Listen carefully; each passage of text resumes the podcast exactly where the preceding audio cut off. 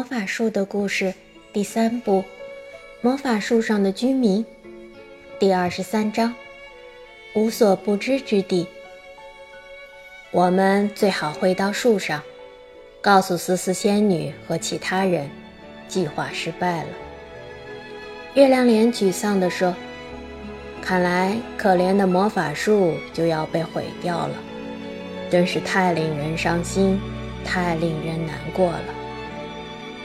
他们都返回到树上，精灵们也都回到了位于魔法森林里的家。思思仙女和女孩子们听说兔子们没办法挖通洞穴到达地面的时候，都很难过。那么重的石头堵在那儿，乔说：“没人能够挖通它，或者搬动它，太倒霉了。”我们找不到任何办法能进到洞穴里去。大家都坐下来思考，可是谁也没有想到办法。不是因为我们笨，月亮脸说，而是真的进不去。我在想，我们或许可以去无所不知之地寻求帮助。喜太多夫人最后说：“无所不知之地，他现在在树顶上吗？”月亮脸兴奋地问道。“对呀，你不知道吗？”喜太多夫人说：“我今天早上爬上去，想问问，在没有热水的时候，该怎样在冷水里洗衣服。”我已经找到了办法，他们的确无所不知。太好了，也许他们能知道怎样进洞穴。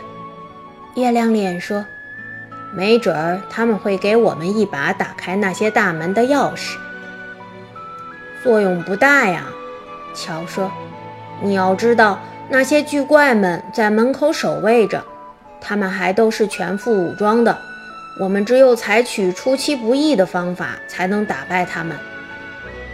那倒是真的，月亮脸说：“我们去无所不知之地吧，也许在那儿能得到一些好建议。那里有五个无所不知的人，他们加在一起能知道一切。”哦，那我们现在就出发吧，康妮急切地说。好吧，我们出发。乔站起来说：“我继续洗衣服去了。”喜太多夫人说：“你最好去看看你的蛋糕是不是烤糊了。”平底锅妈妈，你放了一些在烤箱里。天啊，没错！老妈妈说着，赶紧爬下树去。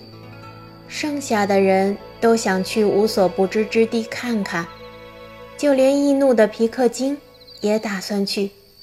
他平时很少去这种奇异的国度。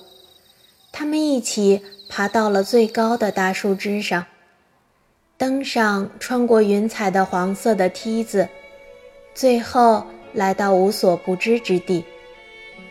这是一块很小的土地，小到……你一不小心，就可能从土地的边缘掉下去。在土地的正中间，有一座陡峭的山，山上有一座宏伟辉煌的宫殿，宫殿上有成千上万个窗户，看起来像一颗巨大的、闪闪发光的钻石。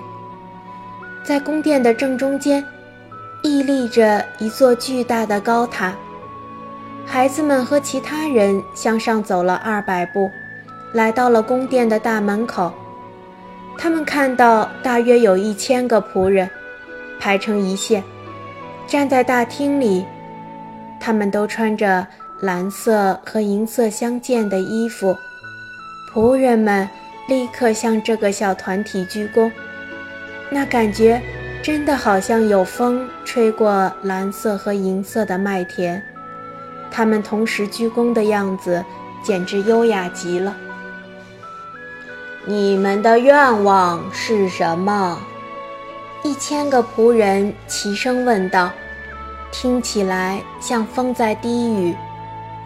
我们想见见无所不知先生们。月亮脸回答道：“他们都在高塔里。”仆人们回答，然后有一百个仆人带着他们，来到一个看起来像小房间似的地方，其实。那是一个升降梯，九十九个仆人向他们鞠躬，一个仆人和他们一起走进升降梯，拉了一下银色的绳子。当升降梯冲向塔顶的时候，孩子们和其他人都不敢喘气，速度实在太快了。升降梯一直往上升啊升。升啊升，孩子们感觉都要升到月亮上了。升降梯终于慢慢减速，最后停了下来。门滑动着打开，孩子们发现自己已经来到了高塔的最顶端，周围都是宽大的窗户，透过这些窗户，好像能看到全世界，大洋。大海、陆地尽在眼底。他们还看到了他们从没见过的最耀眼的阳光。然后，他们看到了五位无所不知先生。他们是那么特别，那么神奇，那么不可思议。他们很老，老的似乎都已经忘记了自己还年轻过。但却是那么聪明，聪明到无所不知。他们那非常老、非常老的脸上，毫无表情，只有平静而神秘的眼珠在转动。其中一位无所不知先生说话了，他的声音好像是来自很远很远的地方。你们来寻求一些帮助，想知道如何才能进入宝石洞穴？他怎么知道？康妮惊讶地对乔小声说：“他是无所不知的呀。”乔说：“嘘，现在不要说话，听着。”月亮脸站在英明的。无所不知先生面前，开始讲述：魔法树就要死了，因为有一些巨怪侵入到地下的宝石洞穴里，砍凿着魔法树的树根。那可是魔法术的生命之本。尊敬的无所不知先生，请您告诉我，我们该怎样阻止他们？英明的无所不知先生。闭上了他那闪烁的神秘的眼睛，思考回忆了一会儿，睁开眼看着月亮脸。只有一个办法，从你的滑道滑到树底，再往树下钻洞，这样就可以到达魔法树盘绕的树根中间。那儿正好就生长在宝石洞穴之中，这样你就可以出其不意吓到巨怪，征服他们。大家顿时激动万分。没错，要是他们能把滑道做得更深一些，一直向下，一直向下。它们就会出现在树根中间的洞穴里面，这真是一个绝妙的主意。非常感谢英明的无所不知先生。月亮脸说：“我们这就按照您的指示去做。”大家一起向这五位拥有平静而神秘眼睛的无所不知先生鞠躬，然后他们走进升降梯。那个仆人又拉了一下银色的绳子。哇，升降梯快速下降，好像坠落一般。最后，升降梯慢了下来，孩子们和其他人一起走出来，进入大厅。他们走下石阶，回到云洞口，既惊魂未定，又兴奋万分。五位无所不知先生始终让大家感到神秘莫测，直到大家都安全地回到月亮脸的家，才算是恢复了一丝平静。月亮脸说：“好了，现在我们知道该怎么做了。接下来的问题是，我们怎样才能挖通魔法树的其余部分，而到达树根呢？”我们没有足够大的工具能用，你知道吗？思思仙女突然说：“你知道吗？月亮脸，有一种毛毛虫，属于木渡蛾家族，它们就是在树干里啃通道的。我曾经见过一只这样的毛毛虫，在魔法森林的树上啃出了一个大洞，然后住在那里，一段时间后。”变成虫茧，最后变成了一只很大的木渡蛾。你确信那种小小的毛毛虫能在这么大的一棵大树里啃洞吗？乔问道。嗯，要是月亮脸能聚集十二只这样的毛毛虫，并且把它们变大，它们就可以一路啃下去，为我们开路。思思仙女说。月亮脸用力拍了一下大腿，吓得大家都跳了起来。思思仙女想了个好主意，她说：“就这么办，我很容易就能把毛毛虫变大，这样他们就可以快速地啃下去。”思思仙女，你真是太聪明了。思思仙女脸红了。她很少会想出比月亮脸想的更好的主意，但这次他做到了。现在我们必须找到木渡鹅住的地方。月亮脸说：“它们通常在什么样的树上啃洞？”思思仙女。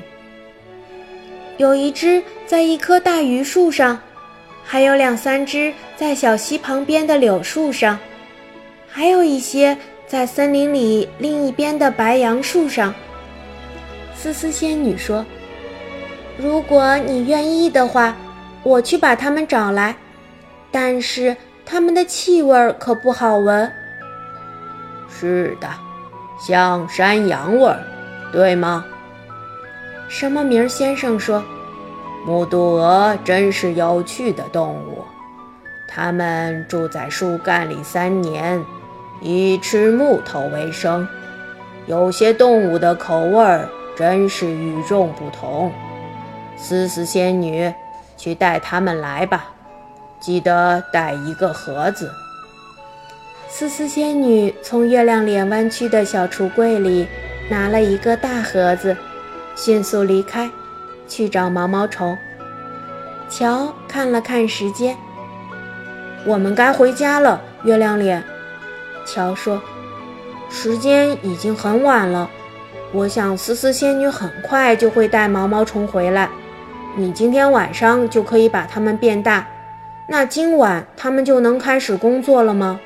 明天一早我们就过来看看进展如何。”思思仙女把他们带回来，我会给他们用变大的魔法。”月亮脸说，“但是。”要把它们增大到合适的尺寸，估计要用一晚上的时间，可能要明天早饭后才能让他们去工作。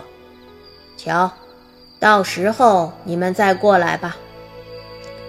乔和女孩们顺着滑道下滑，冲开那扇暗门，朝着回家的方向走去。大家虽然都很累，但都很激动。他们多么希望能打败巨怪，挽救可爱的魔法树啊！我们明天早上就回来，早饭后就出发。乔说：“我希望月亮脸到那时已经有了完美的计划。真想好好教训那些可恶的巨怪，他们竟然不关心魔法术的死活。我已经迫不及待了，康妮说。我想，我真的等不到明天了。可他必须等下去。当然了，明天终会来到，就像每个明天都不约而至一样。明天究竟会发生什么呢？好，故事讲到这儿就结束了，感谢大家的收听，我们下次再会。